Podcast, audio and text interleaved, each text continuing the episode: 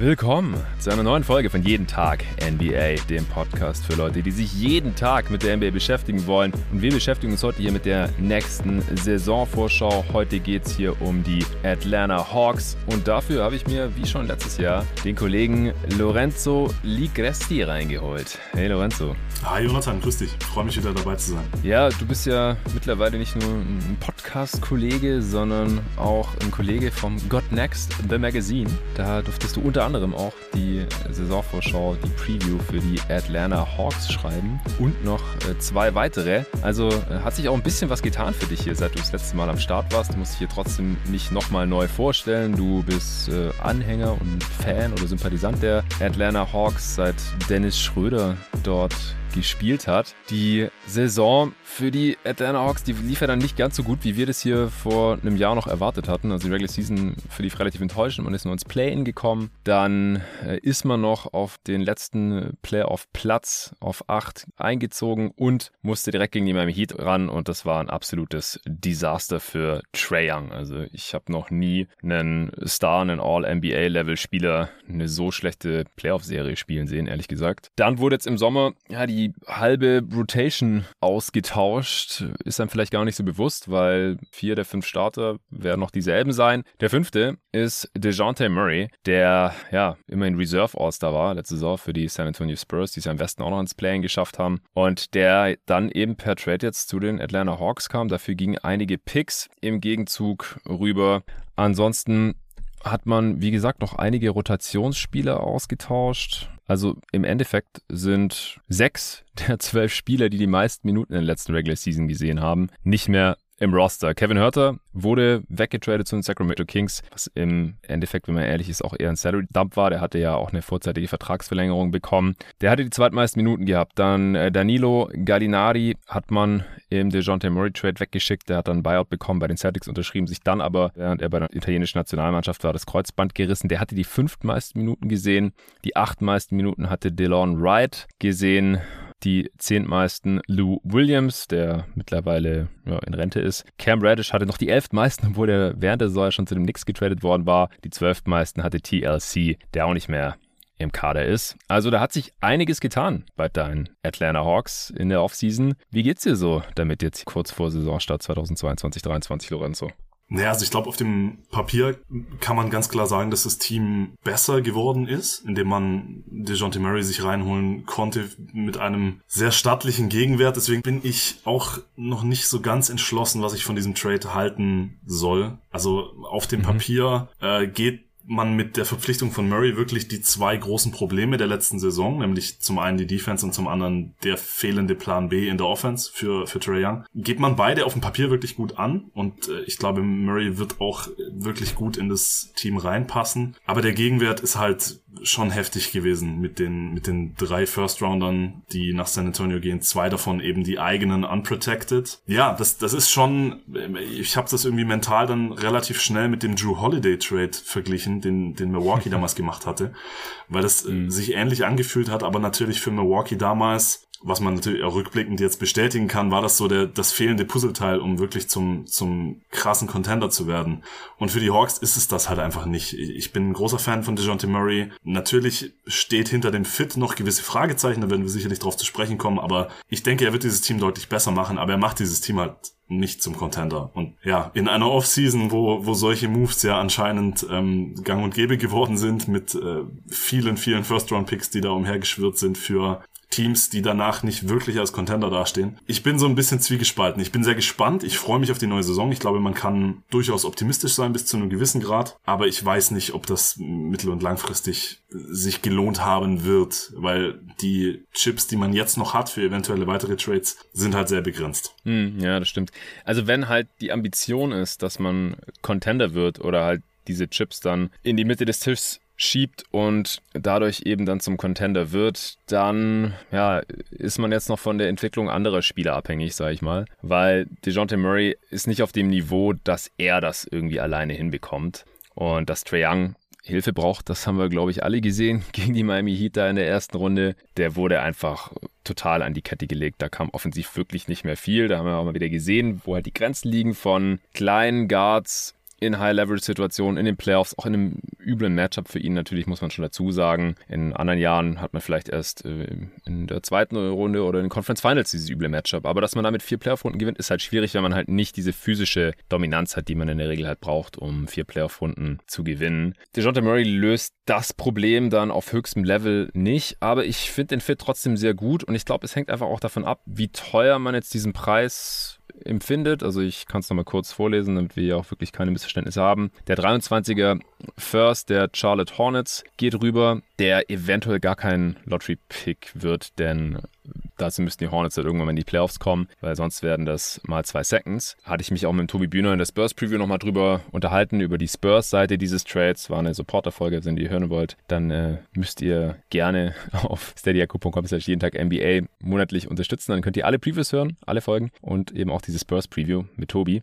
Aber zurück zu den Hawks. Also 23er First der Hornets. Der kommt rüber, sobald die Hornets mal in die Playoffs kommen. Dann der 2025er Unprotected der Hawks selbst und der 2027er der Hawks auch ungeschützt. Und ungeschützte First, die so, ja, drei bis fünf Jahre in der Zukunft liegen, die bergen natürlich immer ein gewisses Risiko, dass irgendwas Schlimmes passiert und äh, man zackt und man hat einen hohen Pick und der geht dann halt, auch wenn es der First Pick ist oder ein Top 4 Pick oder was auch immer, in dem Fall jetzt äh, zu den Spurs. Und auf der anderen Seite sage ich halt, die haben Trey Young noch mindestens bis 2026 unter Vertrag. Das heißt, der 2025er First, der wird sehr wahrscheinlich nicht besonders gut werden, einfach weil Trey Young da noch im Kader ist, es sei denn, wie gesagt, irgendwas Schlimmes passiert, äh, verletzt sich oder fordert einen Trade oder sowas. Und es ist auch nicht unwahrscheinlich, dass Trey Young sogar noch deutlich länger unter Vertrag steht. Er hat noch eine Play Option für 49 Millionen 2026, 27 und 27 ist ja schon der andere ungeschützte First. Ja, und dann DeJounte Murray, der ist halt nur bis 2024 unter Vertrag, aber wenn man den halt auch noch halten kann und ja, davon will ich jetzt immer ausgehen, wenn man schon so viel äh, für ihn auf den Tisch legt, dann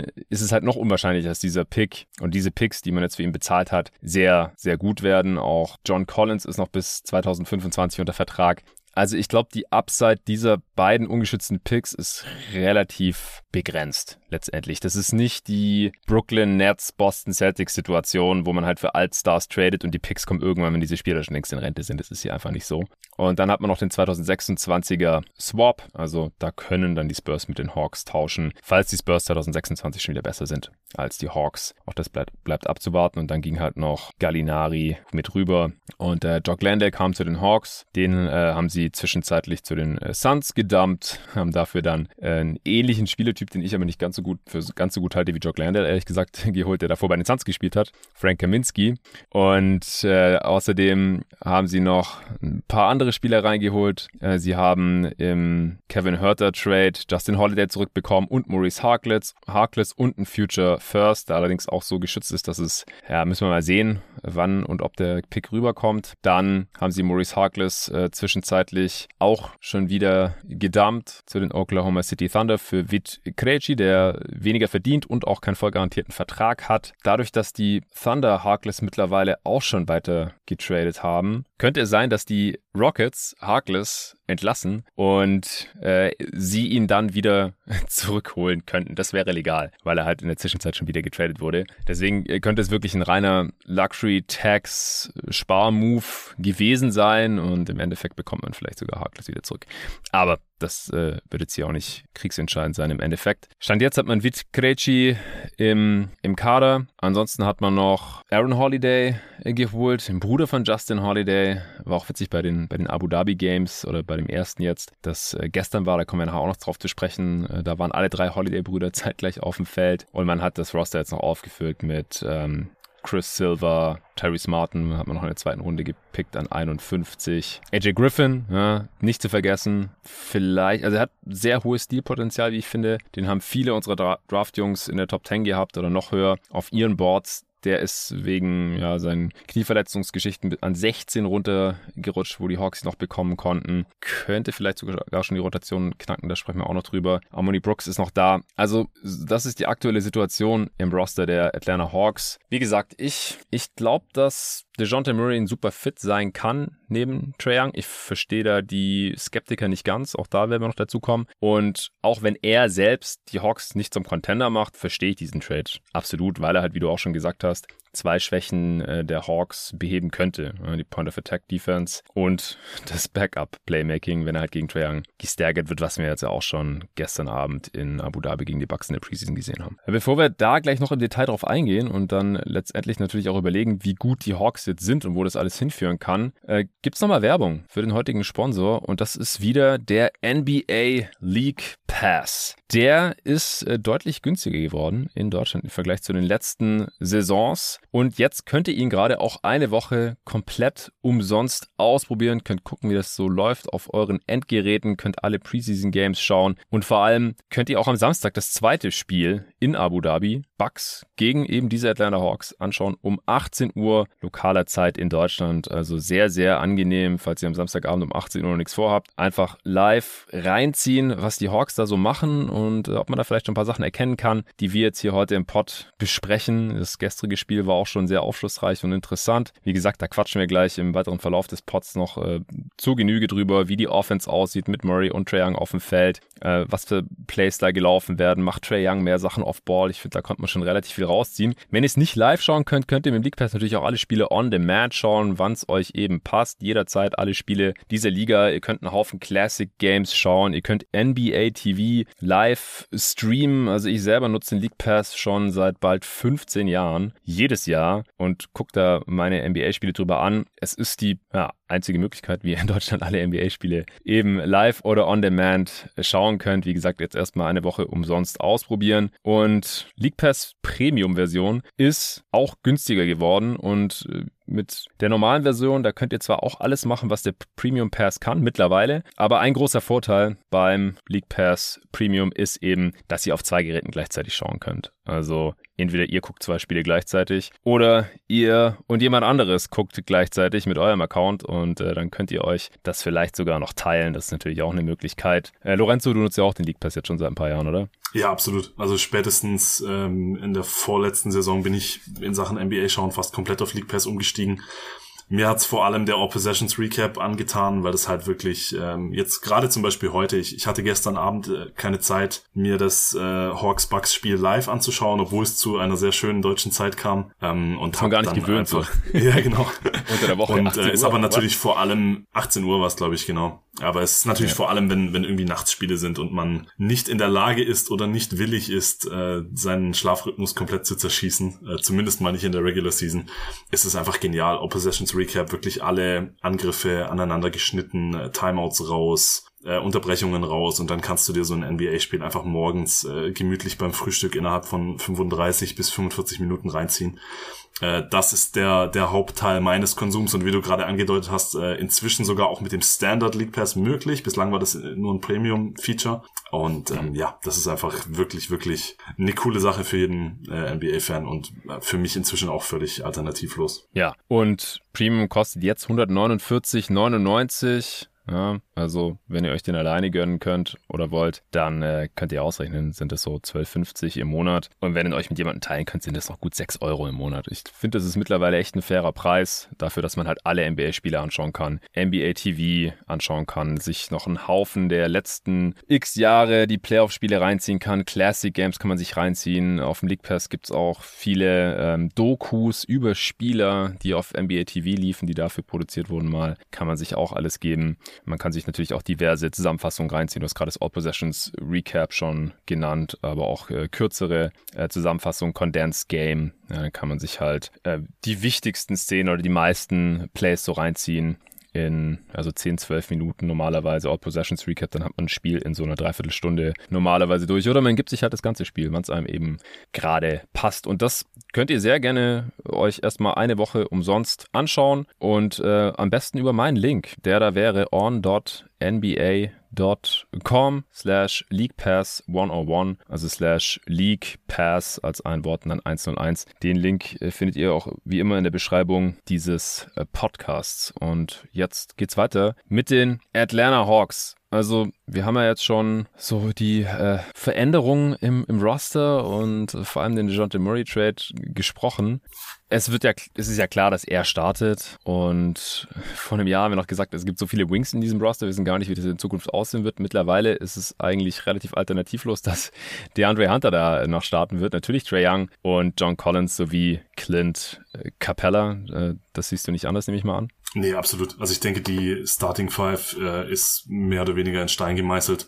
Und auch generell, vor allem nach dem Kevin Herter Trade, der natürlich sicherlich auch finanzielle Beweggründe hatte, aber ich glaube auch in Sachen äh, Wing Rotation ist das jetzt deutlich klarer geworden, äh, wer da sich Hoffnung auf wie viele Minuten machen kann. Also ich glaube, die Hawks haben so eine Neuner, Zehner Rotation, äh, die relativ fest sein dürfte. Natürlich, es werden Verletzungen passieren, es werden vielleicht der ein oder andere dann sich doch noch reinspielen. Aber ich glaube, was die Rotation angeht, erwartet uns jetzt in der kommenden Saison keine Überraschungen.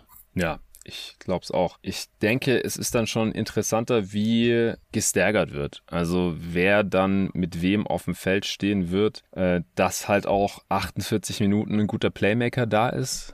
Also böse Zungen behaupten ja, dass man jetzt eigentlich nur noch Aaron Holiday als weiteren Guard im Roster hat. Liegt vielleicht daran begründet, dass das Management, dass man Nate McMillan so ein bisschen zu seinem Glück zwingen möchte äh, und halt schaut, dass äh, wirklich gestaggert wird. Also dass halt immer einer von Murray und Trey auf dem Feld ist, weil normalerweise war Nate McMillan ja nicht so der Fan vom Staggering. Das äh, hat man auch die letzten Jahre Playoffs teilweise begutachten dürfen. Aber ich glaube, da, da, führt kein Weg dran vorbei. Und äh, dann muss man halt sehen, so wer steht dann jeweils mit Trae Young auf dem Feld, wer steht jeweils mit DeJounte Murray auf dem Feld. Da konnte man letzte Nacht ja auch schon ein bisschen was erkennen. Was äh, sind da so deine Erwartungen?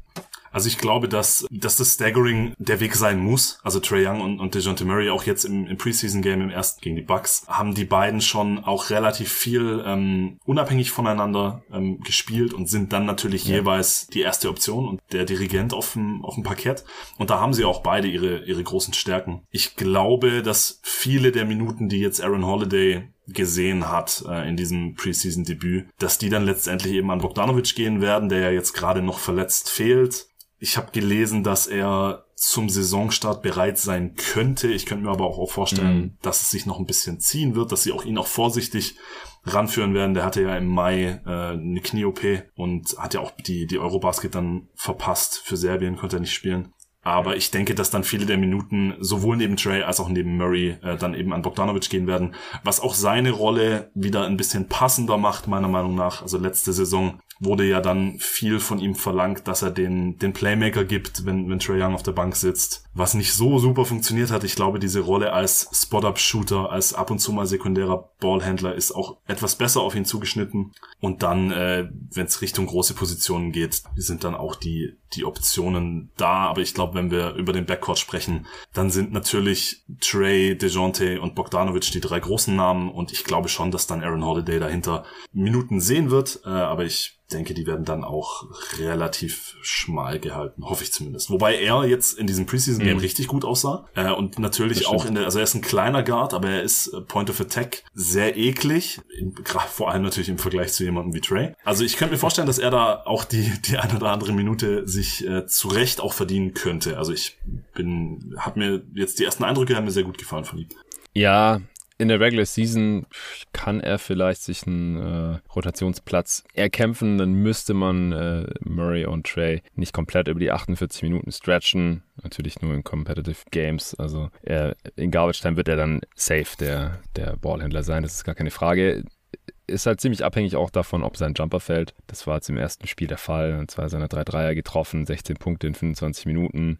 Das sah schon ordentlich aus, aber ja, würde ich jetzt halt auch nicht überbewerten. Letztes Jahr in Phoenix, da konnte die Rotation nicht so wirklich knacken. Ich denke, er ist, ist schon besser als dritter Point Guard als als echter Backup äh, aufgehoben, was ja hier auch seine Rolle ist in Atlanta.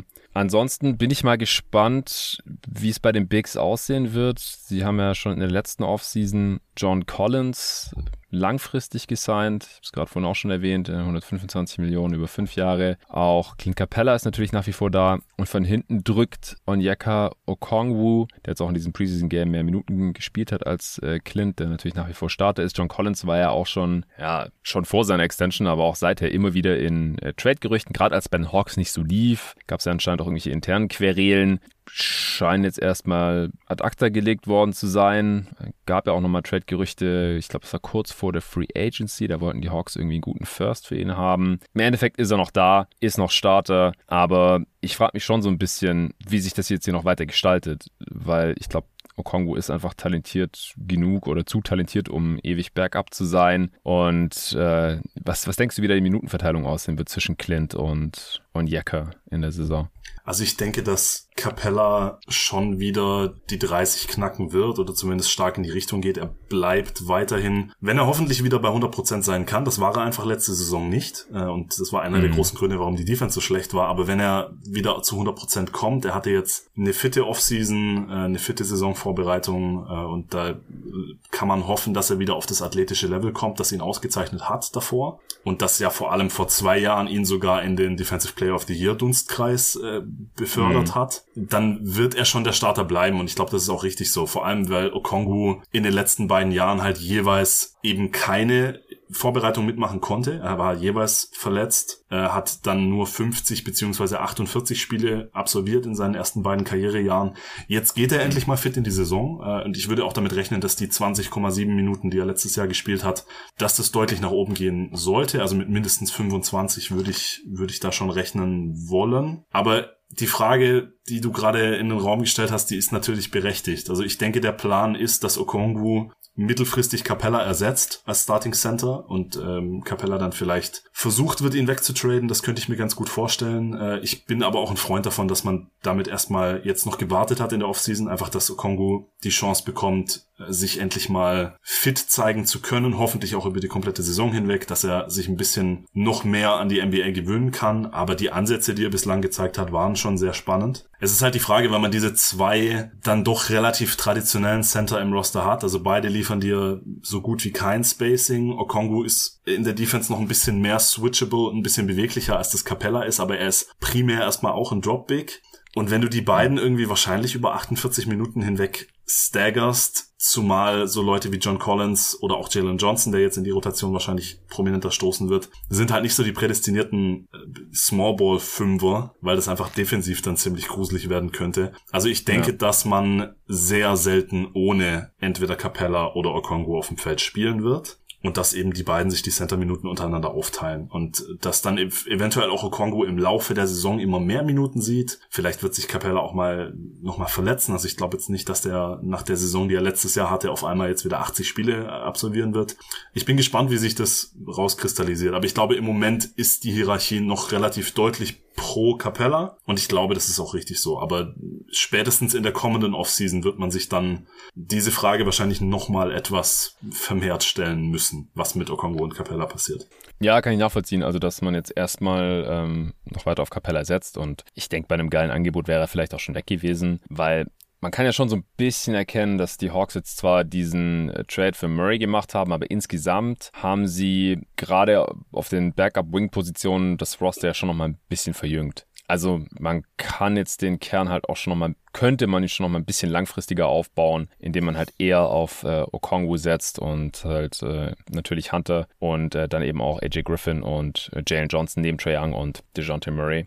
Äh, und Bogdanovic hat noch eine Play-Option fürs folgende Jahr, aber der könnte halt auch im nächsten Sommer schon aussteigen und dann äh, weg sein. Je nachdem, wie fit er halt ist, würde er die Play-Option halt ziehen oder nicht, denke ich mal. Und bei Capella, ich glaube nicht, dass er wieder über 30 Minuten spielen wird, hat er schon gemacht, aber letzte Saison waren es knapp 28. Er hat übrigens nur acht Spiele verpasst, das war gar nicht so wild. Aber hast schon recht, also der, der kann auch mal länger ausfallen, gar keine Frage. Aber wenn er jetzt halt wieder 27, 28 oder sogar 30 Minuten spielt, dann bleiben dahinter halt, weil Okongo und Capella nebeneinander, ich glaube, das werden wir einfach nicht wirklich sehen. Also vielleicht ganz spezifischen Matchups mal, aber das ist halt, was das Spacing angeht, eine ziemliche Katastrophe. Vor allem den Murray dann noch, hast du halt drei Dudes, die an der Dreilinie nicht so wirklich respektiert werden. Also bei Capella und Okongo gar nicht und bei Murray, ja, kann man halt auch mal eher von absinken. Ist jetzt im Preseason-Game gegen die Bucks gar nicht so wirklich passiert. Ich finde, da hatte Murray überraschend viel Gravity, aber es ist halt Preseason und es sind auch die Bucks, die ähm, zwar die Dreierschützen schon mal schießen lassen, aber das vielleicht in der Preseason dann auch nicht so rigoros durchziehen, wie man es dann vielleicht in einem Playoff-Matchup oder in einer High-Level-Situation machen würde.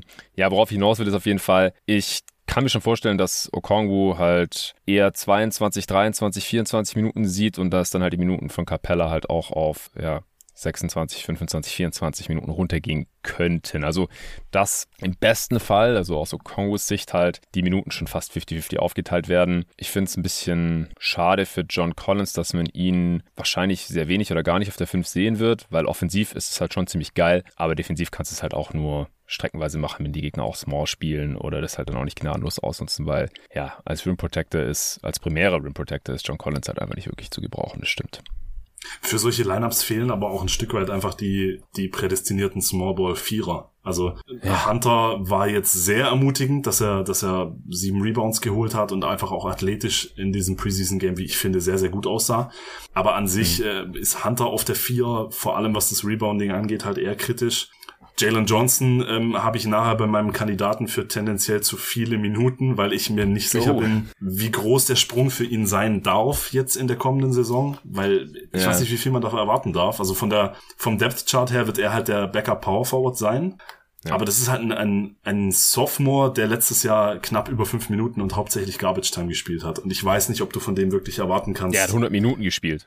ungefähr insgesamt. Ja, das ist wirklich, äh, also ich weiß nicht, ob du von ihm erwarten kannst, dass er jetzt sofort 10, 15 oder sogar noch mehr Minuten äh, sieht und das dann in richtigen Spielen.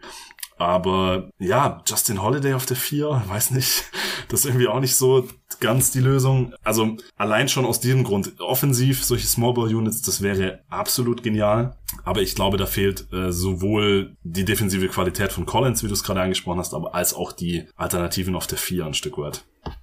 Ich glaube halt auch einfach, dass man mit den meisten anderen Units offensiv gut genug sein wird dass man jetzt nicht diese All-Offense, äh, Small-Ball, Five-Out-Units unbedingt braucht. Und das ist schon richtig so. Man sagt halt oft so, ja, das Team könnte vielleicht öfter Small spielen, aber die meisten Teams haben gar nicht die Wings dazu. Da stimme ich auf jeden Fall auch zu. Und die Hawks halt auch. Und das ist halt der Witz, weil letztes Jahr oder die letzten Jahre haben wir halt immer gesagt, ey, die haben so viele junge Wings, wohin damit? Da hatten sie noch Gallinari und dann hat, wie gesagt, Herter und Hunter und Reddish und Bogdanovic, äh, im Prinzip, du konntest die gar nicht alle gleichzeitig spielen lassen. Und jetzt, damit man halt mal Small spielen kann, muss halt ein Jalen Johnson schon funktionieren oder ein AJ Griffin, weil ansonsten wird's halt schon direkt schwierig. Oder man spielt dann wirklich sehr klein, also mit Trey, Murray, Bogdanovic, so quasi Three-Guard-Lineups. Also Bogdanovic ist halt auch defensiv nicht wirklich ein Wing. Mhm. Und äh, dann halt Hunter auf der 4 und Collins auf der 5 oder so. Aber ja, wäre offensiv wahrscheinlich geil, aber du kriegst wahrscheinlich hinten fast genauso viele Punkte wieder rein das stimmt. Ja, und. Aber wie du sagst, man hat ja. ja sowieso schon in der vergangenen Saison die beste Halfcourt-Offense der Liga gehabt. Also der Bedarf, da irgendwelche, irgendwelche Smallball-Varianten äh, rausrollen zu müssen, ist halt auch offensiv gesehen nicht wirklich da. Ja, da wollte ich jetzt sowieso fragen. Also wie gesagt, wir müssen uns hier nicht strikt an den Ablauf halten, sondern wenn uns was äh, in den Kopf schießt, dann können wir es einfach raushauen. Also das jetzt auch schon gesagt, Jalen Johnson vielleicht zu viele Minuten, äh, weil sie da einfach nicht wirklich viele Alternativen haben. Und was ich jetzt aber fragen wollte ist, glaubst du, sie können das offensive Level halten mit dem Roster? Das ist eine sehr gute Frage, über der ich auch schon gebrütet habe in den letzten Tagen. Ich glaube schon. Also ich glaube, dass es zumindest drin ist. Ich glaube, dass dir Trey Young ein Stück weit und seine Minuten werden ja nicht sonderlich runtergehen. Die Fragen mit dem, mit dem Fit mit Murray, die kann man stellen, die muss man auch stellen, aber ich bin da auf deiner Seite, ich bin da auch sehr zuversichtlich, was das angeht. Und Trey wird weiterhin die, die klare Nummer eins bleiben, auch wenn die beiden zusammen auf dem Feld sind. Gehe ich, geh ich zumindest schwer von aus. Äh, und ich glaube, allein Trey Young garantiert dir eine sehr gute Halfcourt-Offense und im Rückschluss dann auch eine generell sehr gute Offense. Also ich denke, Top 5 oder vielleicht sogar Top 3 sollte wieder drin sein. Ich kann mir aber schon auch vorstellen, dass es leicht abrutscht. Also ich denke, eine, eine Top 10 Offense sollte man auf jeden Fall anpeilen können, selbst wenn es nicht ganz so mhm. rund läuft. Und man muss auch ganz klar sagen, dass man im Vergleich zur vergangenen Saison einfach Shooting verloren hat. Hörter ja. ist weg, Gallinari ist weg und Murray ist jetzt ein wackeliger Shooter, der eine sehr große Rolle haben wird. Und ja. mit einer Dreierquote von 37,8 Prozent letztes Jahr war man halt das drittbeste Shooting-Team. Hat aber gar nicht so viele Dreier genommen. Das war dann wieder ja. wiederum der, der Nate McMillan-Effekt. Deswegen, vielleicht fällt das auch gar nicht so krass ins Gewicht. Ähm, die, die Hauptwaffe wird weiterhin das Pick and Roll sein mit Trey und eben jetzt auch noch mit Murray als sehr, sehr gutem Pick and Roll Ballhändler und eben Capella und Collins, die hoffentlich athletisch wieder auf ihrem Normallevel sind. Und gerade bei Collins sah das ja schon echt sehr, sehr gut aus im, im Preseason-Spiel. Oh, yeah. Allein die zwei, die zwei Dunks waren ganz schön fett. Ja. Und daher gehe ich davon aus, dass die Offense wieder sehr gut sein wird. Also ich, ich glaube, Top 5 ist realistisch. Top 10 ist fast schon Worst Case, meiner Meinung nach. Und auch Top, Top 3 ist wieder drin. Also ist zumindest nicht unrealistisch, glaube ich. Ja, also man war laut Clean Glass auf Platz 17, was das Dreiervolumen angeht. Ja, und wenn du dann kannst du zwar eine sehr geile Quote haben, aber äh, wenn du halt nur mittelmäßig viele Dreier nimmst oder unterdurchschnittlich viele, dann kann das halt deine offensive Effizienz gar nicht so weit nach oben ziehen. Auf der anderen Seite hat man die zehn meisten Midranger der Liga genommen und mit äh, der John Murray, der einige Würfe nimmt und da halt auch deutlich mehr aus dem Midrange als jetzt von hinter der Dreierlinie. Ja, wird sich das wahrscheinlich eher noch verstärken dieser Effekt. Ich kann mir aber auch vorstellen, dass es allein dadurch, dass man halt jetzt mit Murray einen kompetenten Backup-Playmaker auf dem Feld hat, wenn Trey halt sitzt, dass man diesen Effekt schon so ein bisschen abfedern kann. Also, dass man halt einfach nicht so sehr sackt, wenn Trey Young sitzt, weil die Offense ohne ihn war einfach äh, eine ziemliche Katastrophe letztes Jahr. Also die letzten Jahre eigentlich auch schon. Vielleicht ist die Offense mit Trey auf dem Feld ein bisschen schlechter, eben weil er auch ein bisschen weniger Platz hat, mit weniger Shooting um ihn herum. Aber dafür wird sie halt auch besser sein, wenn er mal sitzt. Was die Offense, wie die aussah, angeht, war ich im ersten Preseason-Game eigentlich schon ziemlich angetan. Ich weiß nicht, wie es dir da ging, was man da so sehen konnte. Ja, ich auch. Also ich hatte das Gefühl, zu Beginn hat man direkt irgendwie fast schon demonstrativ versucht, Murray den Ball in die Hand zu geben äh, und, und Trey Offballer gehen zu lassen.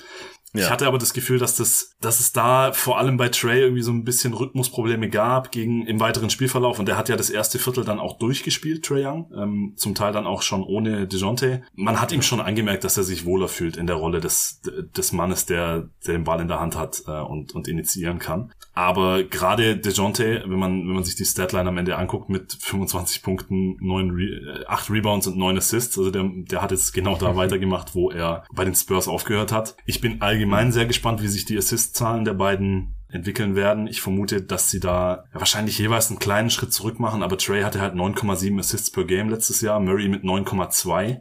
Sollten sie das halten können, dann wären sie, das wollte ich dich jetzt als kleines, äh, kleine, kleine Trivia-Leckerbissen. Weißt du zufällig, wann es das zuletzt gab, dass Teammates jeweils 9 plus Assists per Game aufgelegt haben? Das gab's schon mal? Das gab's schon mal und zwar bei deinen Phoenix Suns, deswegen frage ich dich das. Ah, echt? KJ und Kid oder was? Ja, genau. 96. Ach krass, okay. Also es war Aber ein bisschen haben die auch beide viel gespielt. Ja, also das war äh, Jason, das war das Jahr, wo Jason Kidd von den von den Mavericks getradet wurde nach Phoenix. Das heißt, zusammen haben sie tatsächlich nur 33 Spiele absolviert. Ja, aber ja. auch in diesen okay. 33 Spielen hatte Kidd äh, genau neun Assists im Spiel, äh, im Schnitt. Und ja, ja. Äh, am Ende waren das dann eben, wie genau, Kevin Johnson mit 9,3 und Kid mit 9,0. Und seitdem gab es das nicht mehr. äh, und das ja. wäre, wäre irgendwie cool, wenn sie das schaffen, aber gerade bei Murray könnte ich mir vorstellen, dass das ein bisschen dippt. Aber sie haben jetzt halt zwei elitäre Pick-and-Roll-Ballhändler statt einem. Und der Staggering-Gedanke ist ein absolut relevanter und das muss auch so sein, aber ich finde, mit Murray kriegst du halt nicht nur Trey Young 2.0, sondern nochmal eine ganz andere Sorte von Pick-and-Roll-Ballhändler. Einfach nochmal facettenreicher dann insgesamt. Also Murray hat einen enormen Rim-Pressure, ist aber ebenfalls ein, ein sehr starker Playmaker und, und Passer, macht ein bisschen mehr aus der Midrange als Trey. Dafür natürlich der Dreier sehr wackelig, aber ich könnte mir schon vorstellen, dass das für Teams umso schwieriger wird, sowohl mit den beiden zusammen auf dem Feld, als auch, wenn sie dann gestaggert werden, äh, weil du halt zu jeder Zeit einen Pick-and-Roll-Playmaker auf All-Star-Niveau auf dem Feld haben kannst. Und das garantiert dir, glaube ich, vor allem offensiv irgendwie einen gewissen Floor. Und das erste Preseason-Game jetzt gegen die Bucks. Es ist Preseason und man sollte nicht, nicht allzu viel drauf geben natürlich, aber äh, mir geht's wie dir. Das war schon, das sah schon ziemlich gut aus, auch weil die, die Spieler drumherum äh, zu, zu,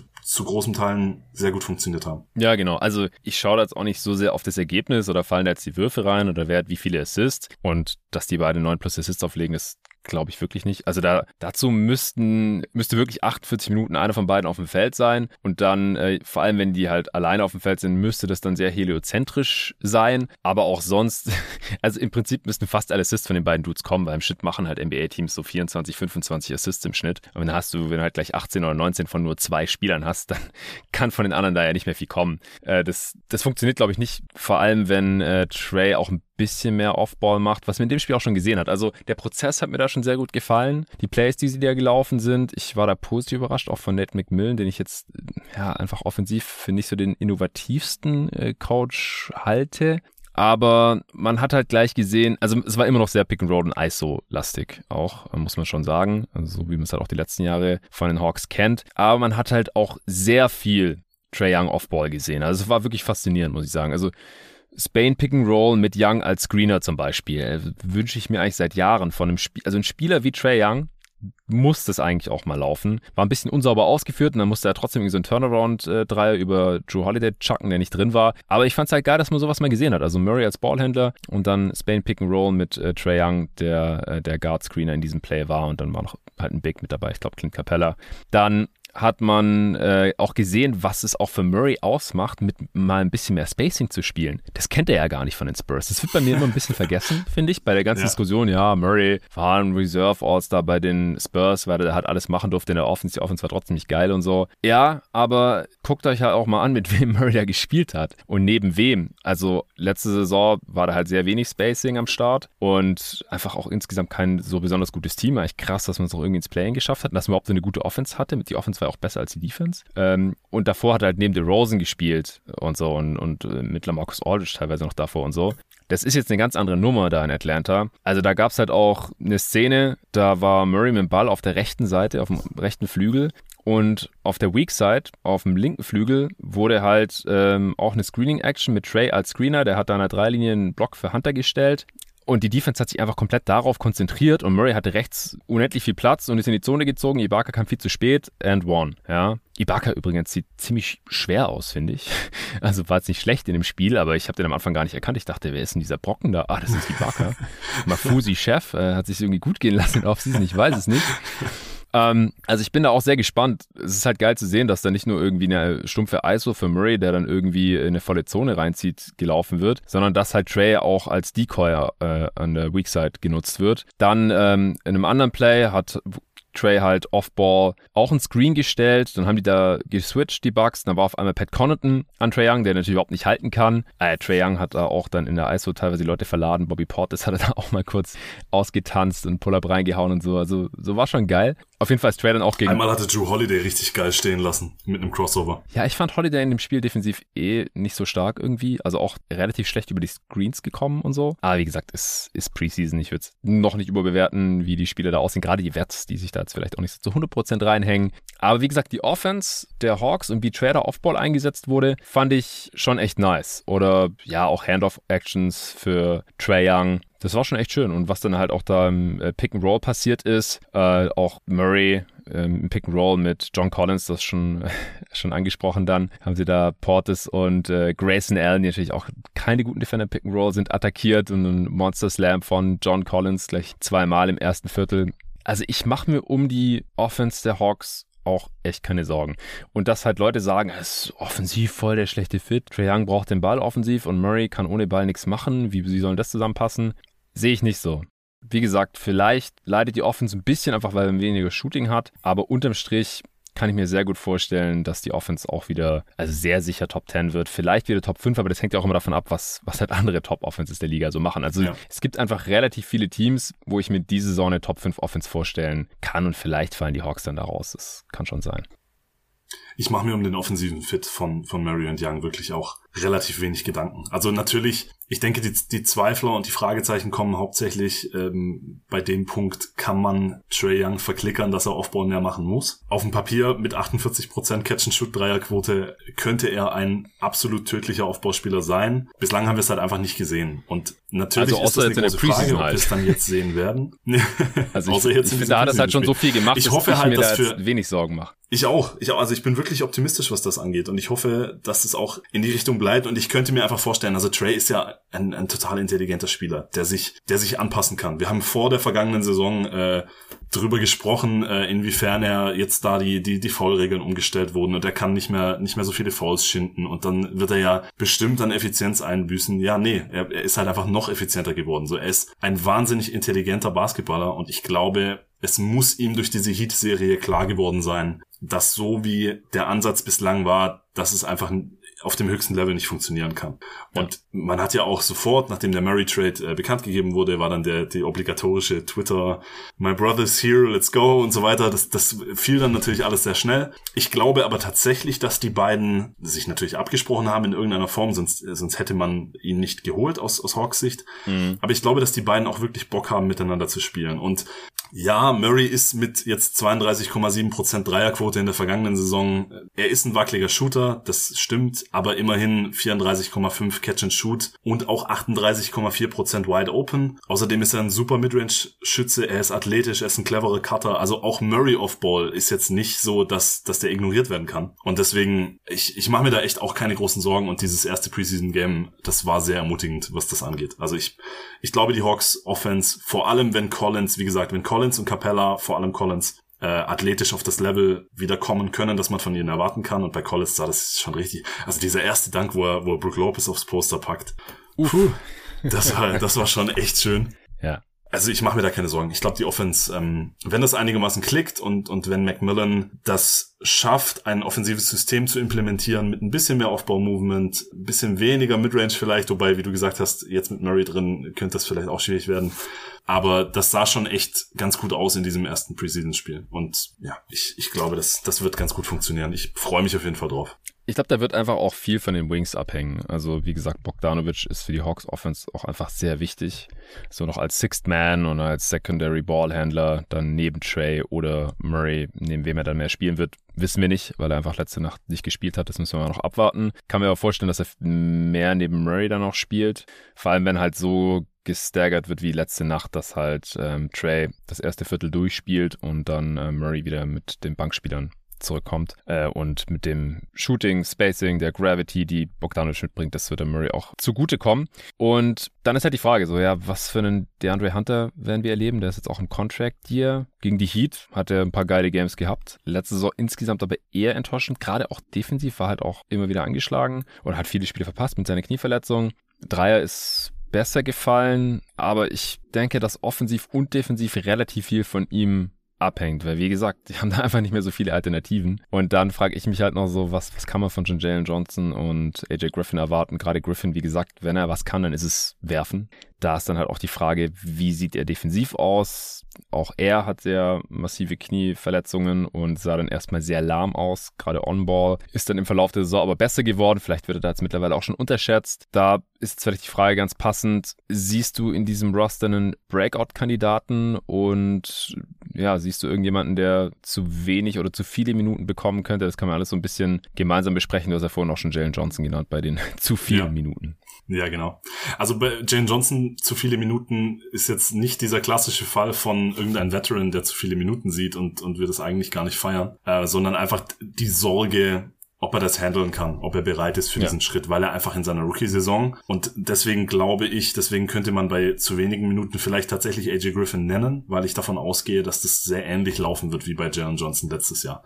Also ich, ich kann mir mhm. einfach nur schwer vorstellen, dass gerade ein, ein noch relativ roher Rookie, wie es AJ Griffin ist, mit seiner Verletzungshistorie ähm, unter Macmillan, der sowieso jetzt nicht so der größte äh, Fan von, von Rookies, die viel Spielzeit bekommen ist. Ich denke, mhm. das, das könnte einfach relativ ähnlich laufen. Also ich würde jetzt mal noch nicht damit rechnen, dass AJ Griffin einen, eine prominente Rolle in der Rotation spielen wird. Also das wird dann mehr so die ein oder andere Garbage Time äh, und dann vielleicht mal, wenn es Verletzungssorgen im Kader gibt, was ich natürlich nicht hoffe, dass er da mal reingeschmissen wird. Aber ich glaube ansonsten könnte man vielleicht argumentieren, dass er zu wenig Minuten sieht. Aber ich glaube, so wie das Team aufgestellt ist und die ja, die Erwartungen, die man auch hat, ähm, ist er, glaube ich, wirklich auch eher als mittel- oder sogar langfristiges Projekt gedraftet worden. Und ich glaube, das ist auch okay so. Hm. Beim Breakout. Ja, als in dem Preseason-Game, ja. ganz kurz, da hat er ja auch nur eine Minute gesehen, was ich ein bisschen schade fand. Ich finde es aber auch interessant, dass sie halt diese High-Upside-Geister genommen haben die letzten Jahre in der Draft, die halt ein Jahr vor der Draft noch so als ähm, interessanteste, mitinteressanteste Wing-Talente galten der Class und die dann halt aus verschiedenen Gründen abgestürzt sind. Und also mit Jalen Johnson und AJ Griffin. Da hofft man halt, höchstwahrscheinlich,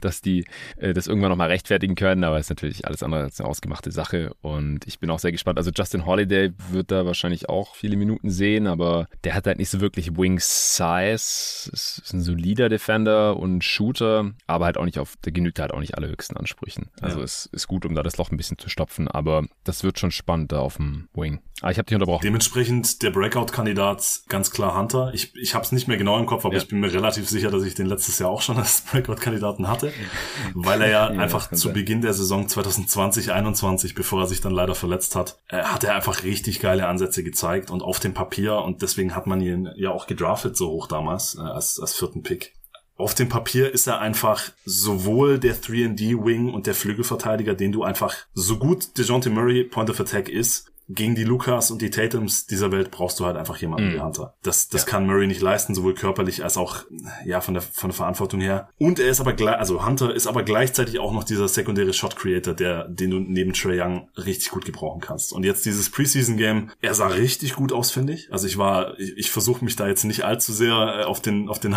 Hype Train führen zu lassen, aber mm. er schien einfach spritzig zu sein, athletisch, auch lateral, sehr gut unterwegs. Er hat sich Würfe kreiert, äh, aus der Mid Midrange. Er hat, glaube ich, zwei, also einen Catch-and-Shoot-Dreier hat er auf jeden Fall getroffen. Ich meine, es waren sogar zwei. Mhm. Er hat zwei von vier Dreiern getroffen. Äh, er war, er hatte einen Putback-Dunk, wo ich mich nicht erinnern kann, dass ich von ihm schon mal einen Putback-Dunk gesehen habe.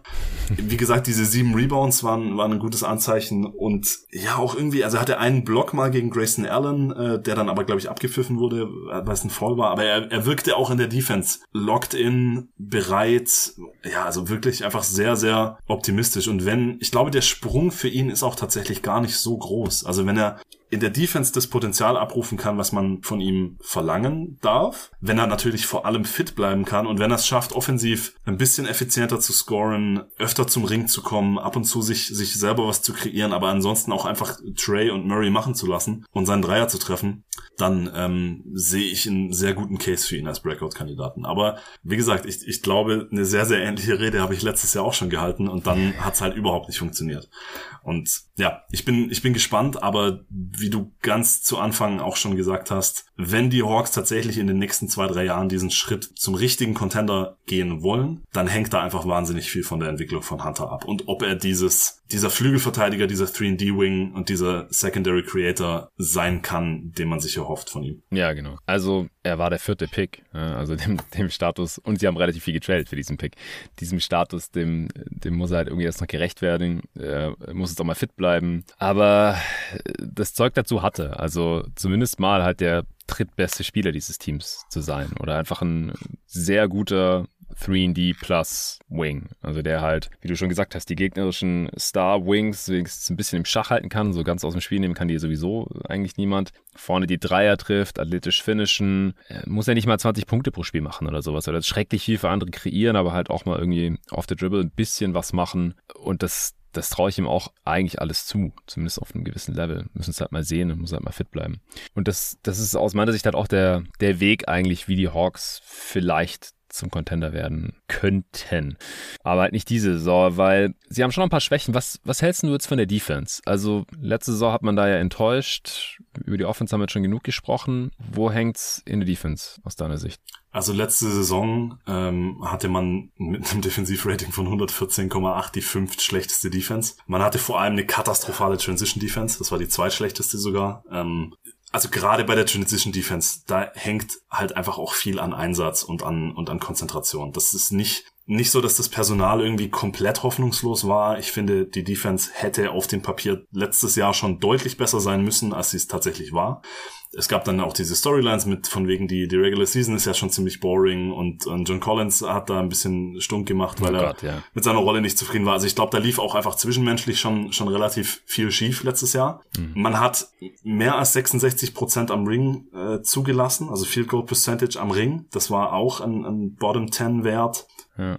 Ich habe die Hoffnung, dass ein fitter Capella da viel wieder ausbügeln kann und dass auch Okongo vielleicht defensiv nochmal äh, einen Schritt machen kann. Und in Sachen Point of Attack Defense hat man jetzt halt mit Murray und aber auch mit Justin Holiday und sogar auch mit Aaron Holiday. Und mit Hunter, der, wie gerade angesprochen, hoffentlich äh, das erfüllen kann, was man sich von ihm erwartet. Ich glaube, da hat man in der Offseason jetzt schon wirklich ein Augenmerk drauf gelegt und da bin ich auch sehr zuversichtlich, dass es besser wird. Und man muss halt auch dazu sagen, dass die Gegner letztes Jahr 37 Prozent ihrer Dreier getroffen haben, was halt Platz 26 im Liga-Vergleich war.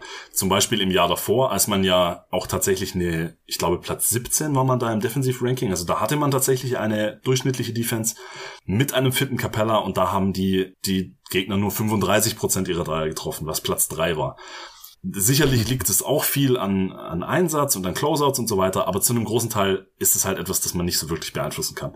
Und wenn ja. das wieder so ein bisschen eher zur Mitte regressiert und wenn diese personellen Punkte eintreffen, die ich, die ich gerade angesprochen habe, dann darf das einfach nicht wieder so schlecht werden wie letztes Jahr. Also ich glaube, selbst, selbst im Worst Case ist Bottom 5 schon echt heftig. Also ich habe die Hoffnung, gleich bei, bei den Predictions reden wir auch noch drüber, aber ich, ich denke, ich habe schon die Hoffnung, dass es mindestens mal Top 20 und vielleicht sogar eher so in die Richtung, äh, in die Richtung Durchschnitt gehen kann.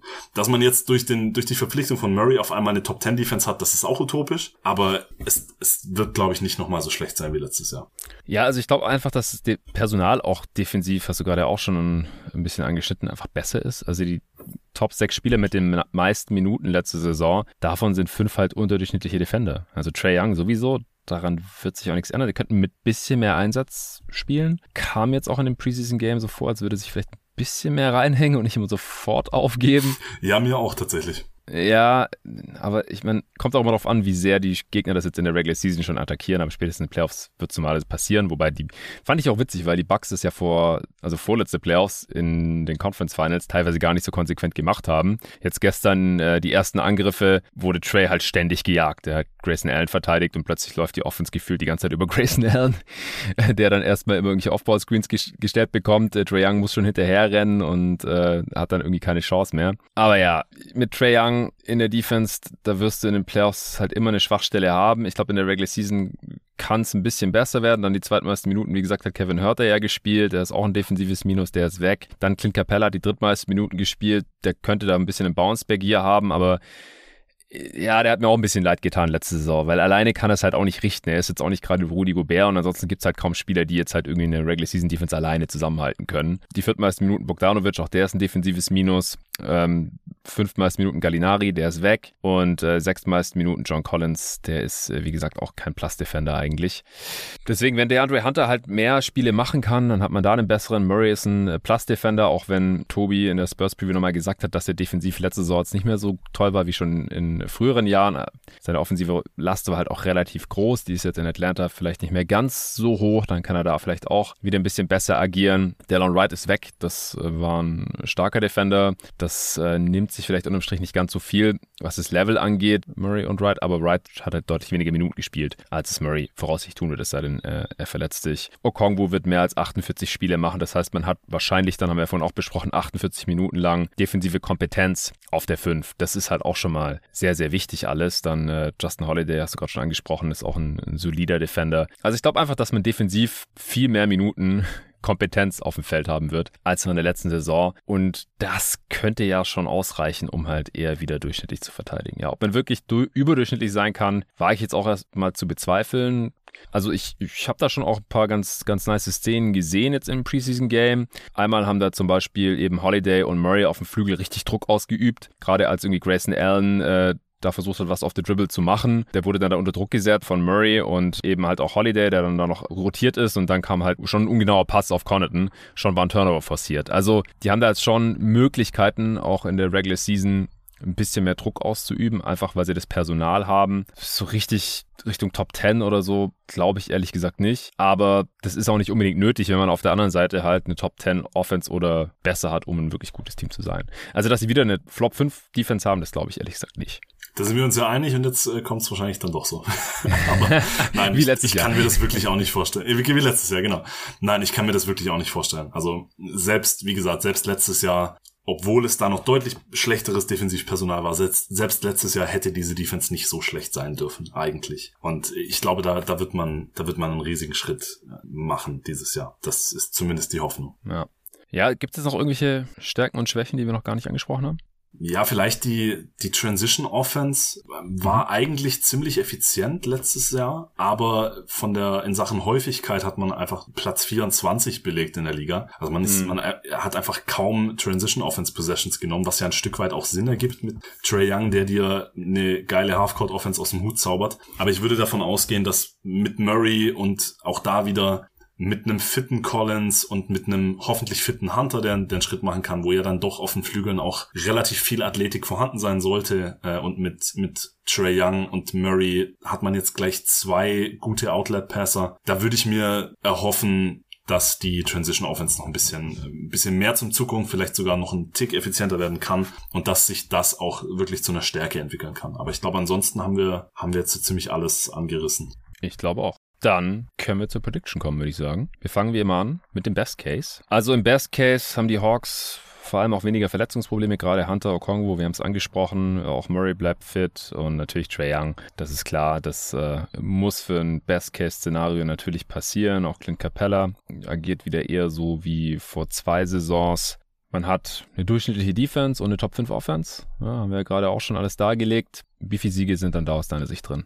Da habe ich mich schwer getan, aber ich glaube, wenn, also im absoluten Best Case, glaube ich, kann die Defense tatsächlich sogar so in der 12, 13, 14 Range. Also vielleicht sogar ein Tick überdurchschnittlich. Und mhm. die Offense im absoluten Best Case ist vielleicht sogar die beste Offensive der Liga. Oder zumindest Top 3. Würde ich zumindest mal nicht für ausgeschlossen mhm. halten. Ja, Top 3 kann ich schon auch sehen. Und dann würde ich, also ich habe mir im Best Case jetzt mal 55 Siege aufgeschrieben. Ohne jetzt so richtig zu wissen, ob das zu optimistisch oder sogar zu pessimistisch ist. Bin ich jetzt sehr gespannt auf, auf deine Einschätzung. Ja, also ich, ich weiß immer nicht, ob man nicht zu sehr dem Recency Bias unterliegt, weil letztes Jahr haben wir noch Best Case 57 Siege gesagt. Und ich finde dieses Team jetzt eigentlich sogar besser. Es ist halt nicht mehr ganz so tief wie letztes Jahr, wo wir halt echt noch uns gefragt haben, so, wer von den Wings bekommt jetzt zu wenig Minuten oder, oder wie können die das da überhaupt lösen? Äh, da war man halt gefühlt auf vielen Positionen irgendwie doppelt besetzt, außer halt auf der Backup Point Guard Position. Aber ich sehe jetzt halt auch nicht, wieso ich den Best Case so viel schlechter als letzte Saison hier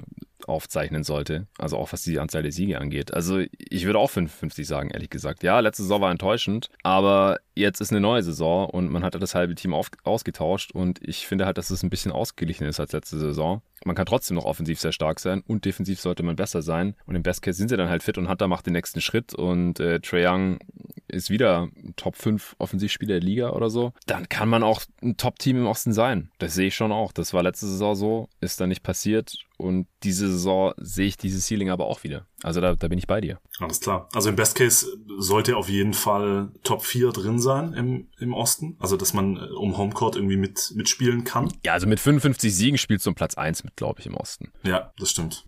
Also ich weiß nicht, ob es, vielleicht brauchst du 60, 58 oder sowas, aber ich kann mir halt auch vorstellen, dass die Liga so ausgeglichen ist, dass es vielleicht kein 60-Siege-Team gibt und dass du mit 55 schon ganz oben mit dabei bist. Aber ja, um Heimvorteil bist du im, im Best Case bist du da mit drin, ja. Das glaube ich Alles auch. klar, dann sind wir uns da ja einig. Ja, im Worst Case äh, ist man defensiv wieder irgendwas um Platz 20 oder sowas. Ich glaube 25, das ist ohne katastrophale Verletzungen, die wir jetzt hier herauslassen, ähm, wird das nicht passieren. Also wenn Hunter und eine der beiden Bigs irgendwie die halbe Saison fehlen, ja gut, dann wird es wahrscheinlich schwierig, irgendwie den Laden zusammenzuhalten am defensiven Ende. Offensiv, wie gesagt, ich mache mir um den Fit zwischen Trey und Murray eigentlich keine Sorgen, aber dann läuft es vielleicht nicht ganz so gut und, und Trey hat halt nach 20 Spielen vielleicht weniger Bock, so viel Offball rumzurennen und so. Hunter macht nicht den nächsten Schritt. Collins stänkert wieder rum, weil er jede Saison weniger Punkte pro Spiel macht. Irgendwie so. Was passiert dann, was, was die Anzahl der Siege angeht, Lorenzo? Also ich, ich sehe es ähnlich wie du. Also ich glaube, die Defense selbst im Worst Case müsste besser sein als letztes Jahr. Ich habe mir mal 22, 23 als, als ungefähren Punkt aufgeschrieben und auch offensiv. Ich kann mir irgendwie nicht vorstellen, dass man, dass man mit diesem Team keine Top 10 Offense stellt, selbst im, im Worst Case. Und dementsprechend gerade durch den Murray Trade, mit, wir haben über, über das Backup Playmaking und so weiter gesprochen. Ich glaube, man hat den Floor einfach enorm erhöht. Äh, und deswegen bin ich selbst im Worst Case wäre ich noch über der Bilanz von, vom letzten Jahr ähm, und wäre im Worst Case bei 45, 46. Ja, also ich wollte auch auf jeden Fall. Äh, jetzt musst du dich erstmal festlegen. Achso, äh, dann machen wir 46. Ich wollte auch über die Anzahl der Siege der letzten Saison gehen, weil das war ja schon irgendwie relativ nah am Worst Case dran, finde ich, was das Team der letzten Saison anging. Und wie gesagt, ich finde das jetzige Team besser zusammengestellt und man hatte 43, also habe ich 44 aufgeschrieben. Dann sind wir da auch sehr nah beieinander. Jetzt ist es interessant, was die Over-Underline angeht, denn da bist du im Worst Case schon fast drüber. Oh wow, echt? Ja, was ist deine Prediction? Meine Prediction wären, auch da habe ich mir jetzt wieder noch ein bisschen den Raum gelassen, ich habe äh, 48, 49 stehen. Und würde dann, glaube ich, äh, auf die 49 gehen, wenn ich mich festlegen muss. Mhm. Ja, kann ich voll nachvollziehen. Also ich würde auch overgehen ich glaube halt, dass man wirklich nah an den Best Case rankommt. Da muss schon sehr viel zusammenkommen. Muss halt auch bei anderen Teams was, was falsch laufen wahrscheinlich. Denn der Osten ist halt schon äh, ziemlich stark. Also die ganze Liga ist ja stark. Das sage ich hier fast nie im Pot eigentlich, egal in welcher Conference. Und es kann halt nicht unendlich viele äh, 50-Siege-Teams geben. Also ich wäre auf jeden Fall auch unter 50. Ich würde auf die 48 gehen. Da bin ich 1,5 Siege drüber, also noch relativ nah an der, an der Line dran. Aber ich glaube, da sind wir uns dann halt auch wieder relativ einig, wie auch schon letzte Saison. Da hast du 50 gesagt und ich 49. Da waren wir auch beide over. Das sind wir jetzt wieder. Aber ich finde die Line nicht so schlecht gewählt, auch wenn ich tendenziell over bin. Die Line ist 46,5 oder was? Ja, genau. Okay, alles klar. Ja, finde ich auch, finde ich auch nicht so schlecht. Ich glaube, dass selbst wenn die Offense sich im Laufe der Saison findet, ich rechne auf jeden Fall damit, dass es eine gewisse Eingewöhnungszeit geben wird. Mm. Also dass man mm. nicht, und ich glaube, wenn ich es richtig im Kopf habe, ist der Schedule am Anfang relativ easy für die Hawks. Das, das wird ihnen sicherlich in die Karten spielen, dass man ja. nicht ganz, also nicht, nicht direkt irgendwie gegen viele der großen Brocken ran muss, äh, solange sich Trey und Murray noch aneinander gewöhnen. Aber ich denke, wie gesagt, ich glaube, der Floor ist mit dem, mit dem Team relativ hoch aber das Ceiling vielleicht eben auch nicht unendlich hoch, gerade in diesem, in diesem sehr harten Osten und in dieser sehr harten Liga. Also ich finde die Line auch ganz gut gewählt. Wäre dann aber mit, äh, also ich leg mich auf 49 fest und ich, ich da wäre ich dann auch ja komfortabel drüber. Aber auch jetzt nicht so, dass ich da Haus und Hof drauf verwetten würde. ich will noch mal kurz nachschauen, was ich im ersten viel zu frühen Power Ranking gesagt hatte. Ah, 48 auch. Ja, okay. Da sind, ja, wir, sind wir ja gut dabei. Ich wusste es nicht mehr und ich bin heute wieder bei 48 gelandet, also da, da bleibe ich jetzt bei. Hast du jetzt noch irgendeinen interessanten Aspekt zu deinem Team, den wir noch gar nicht besprochen haben? Nee, ich glaube tatsächlich, also auch wenn, wenn man sich jetzt so die wahrscheinliche Rotation anguckt, ich glaube, wir haben tatsächlich jeden Namen irgendwie mal erwähnt. Ja, also ich, ich hoffe, dass Frank Kaminski nicht allzu viele Minuten sieht. Ich gehe nicht davon aus, dass Vid Krejci auf einmal ähm, ein, ein Breakout hier hat. Was hältst du von dem Trade als Fan, dass sie Harkless abgegeben haben für Krejci? Ja, also das war ja auch, also ich habe gelesen, dass man dadurch äh, eben knapp unter die Luxury, Luxury Tax äh, gekommen ist und jetzt eben sogar noch in der in der Lage ist, ein äh, Veteran Minimum rauszugeben, ohne wieder drüber zu kommen. Also ich, ich verstehe es schon. Ich muss ehrlich gestehen, dass ich jetzt nicht ganz so so tief drin bin, was die die Akte Witzkretschi angeht. Also ich, ich kann jetzt zu ihm als Spieler Äh, außer dass er bei 2K letztes Jahr äh, irgendwie ein ziemlicher Cheatcode war, weil er halt einfach ein 6-8 Point Guard ist. Äh, kann ich zu ihm leider nicht allzu viel sagen, aber dadurch, also angesichts der Tatsache, dass er selbst bei OKC letztes Jahr nicht wirklich eine große Rolle gespielt hat, ja, also spielerisch ist das sicherlich ein Downgrade gewesen, aber auf der anderen Seite glaube ich jetzt auch nicht. Also ich hätte mir auch bei Harkless irgendwie die Frage gestellt, wie viele Minuten denn überhaupt für ihn übrig bleiben in der Rotation. Also sicherlich wäre er noch mal gerade defensiv und wir haben vorher über Smallball Vierer gesprochen, da wäre vielleicht noch mal ein Stück weit eine mhm. bessere mhm. Option gewesen als jetzt zum Beispiel Justin Holiday. Er hätte Jalen ja. Johnson ein bisschen entlasten können, was die Erwartungen angeht, aber mhm. er ist auch ein sehr wackeliger Dreier, streaky Shooter. Ja. Er ist jetzt auch nicht der der komplette Lockdown Defender, er ist halt solide. Also ja, weiß ich nicht, tut mir jetzt nicht sonderlich weh, dass man, dass man Harkless direkt wieder weggeschickt hat. Und vielleicht kann man ja jetzt noch einen Netz signen, der vielleicht sogar ein, ein bisschen größeren Impact haben kann, als das Harkless hätte. Also ja, ich bin da jetzt nicht böse drüber, auch wenn, wenn das spielerisch auf dem Papier sicherlich ein, ein kleines Downgrade war. Oder man holt Harkless wieder fürs Minimum. Oder man holt Harkless wieder. Das, der Tax. das könnte man natürlich auch machen. Aber ja, also ich glaube, so oder so hat das den, den Kohl jetzt nicht fett gemacht. Oh Gott, ich hasse diese Regelung. Ja, ja also man, man hätte halt noch eine Versicherung gehabt, falls Hunter verletzt ist. Ja, einfach einen defensiven Wing der einem offensiv halt äh, ein bisschen wehtut, aber wäre interessant gewesen, dann hätte man vielleicht doch mal Collins auf die 5 schieben können. Du hast es eigentlich gerade alles schon schön zusammengefasst. Ich finde es immer ein bisschen problematisch, im Win Now halt so ein vermeintliches Downgrade zu machen. Also No Front wird Krejci vielleicht, ist er kommende Saison schon besser als äh, Maurice Harkless, wer weiß.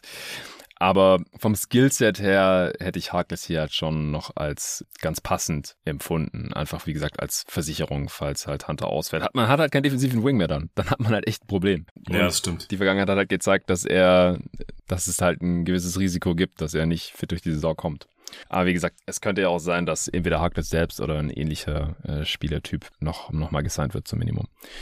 Okay, dann wären wir hier auch schon durch. Hat mal wieder Spaß gemacht. Vielen Dank, dass du dir heute Zeit genommen hast. Du hast noch was zu pluggen. Ich habe was zu pluggen, ja. Ähm, wir haben es anfangs schon mal angesprochen. Für mich persönlich, äh, der auch lange Jahre Five-Leser war und, und damals schon den den, den Traum für sich formuliert hat, mal für die Five schreiben zu können, was ja dann leider nicht mehr möglich war, aber jetzt zumindest beim Nachfolger mhm. äh, dabei sein zu dürfen und, und in dieser Season Preview Ausgabe äh, mit drin sein zu dürfen. Also ich habe die Hawks geschrieben, ich habe die Pelicans geschrieben und die und die Knicks, äh, also auch drei Storyline technisch sehr spannende Teams. Äh, das war ja einfach ein ja. sehr sehr cooles Erlebnis schon in der, in, im Prozess und ich freue mich riesig, das Ding in Händen halten zu können. Ich weiß jetzt gar nicht, zum Zeitpunkt der Aufnahme, gibt es überhaupt noch Exemplare im Vorverkauf?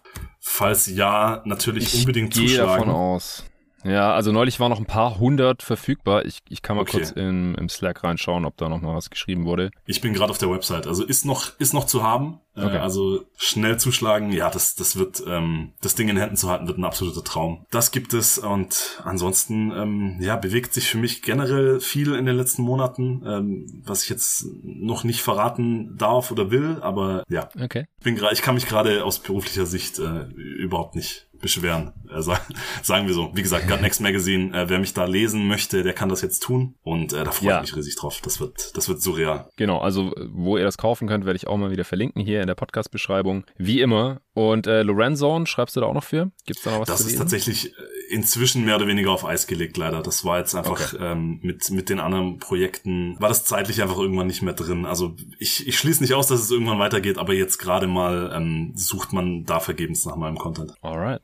Ja, und dann äh, können wir schon mal verraten, dass es nicht die letzte Preview mit dir gewesen sein wird. Äh, du springst ein für die Miami Heat. Die wird es allerdings nur für die Supporter von jeden Tag NBA zu hören geben, wie die meisten Preview-Pods. Äh, das hier war jetzt Nummer 22 von 30 schon. Also nur noch acht Previews ausstehend, die jetzt hier über die nächsten acht Tage erscheinen werden. Das heißt, nächstes Wochenende sind wir hier schon durch mit allen 30 Preview-Pods, dann schon ein paar Tage vor Saisonbeginn. Das hatte ich mir diesmal vorgenommen. Und es haben jetzt in letzter Zeit, gerade in der letzten Woche, echt einige Jungs absagen müssen, weil sie krank geworden sind oder weil sonst irgendwas dazwischen gekommen ist. Und äh, Verein springst du jetzt hier ein. Also vielen, vielen Dank äh, dafür. Wenn ihr auch alle Previews hören wollt, wenn ihr jetzt äh, euch denkt, was, hier im äh, öffentlichen Feed von jeden Tag NBA, da sind doch nur, ich glaube, acht oder neun jetzt drin gewesen. Wo sind die ganzen anderen? Dann dürft ihr gerne supporten monatlich äh, diesen Podcast, damit es den auch noch länger geben kann, unter steadyhq.com slash jeden Tag NBA. Äh, oder ihr könnt auch einfach bei Spotify den jeden Tag NBA Supporter Feed suchen und wenn ihr da dann die Folgen anhören wollt, dann werdet ihr automatisch aufgefordert, euch bei Steady einzuloggen. Ich glaube, dann findet ihr da auch hin, aber ansonsten gibt es auch den Link in der Beschreibung dieses Podcasts, genauso wie äh, den League Pass Link